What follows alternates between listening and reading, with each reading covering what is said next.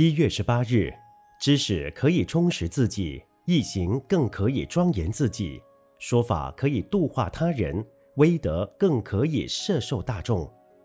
一个国家有了国防建设，国家才能富强安定；有了文教建设，社会才能和谐有礼；有了经济建设，地方才能繁荣发展。人也要自我建设，人生的道路才会更加宽广，生命的意义才能更加开展。所谓自我建设，就是要自我厚植力量，自我开发潜能，自我学习成长，自我建立信心，自我更新观念，自我革除陋习，自我培植因缘，自我开创机会，自我成功立业等。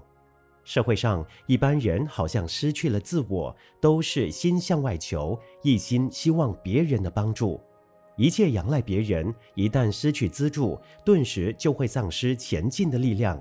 所以，人要靠自我建设，要做自己的工程师，自我规划人生，活出真正的自己。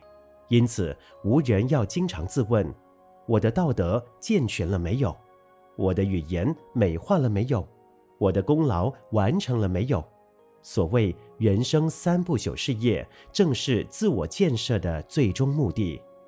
文思修，人要靠自我建设，要做自己的工程师，自我规划人生，活出真正的自己。每日同一时段与您相约有声书香。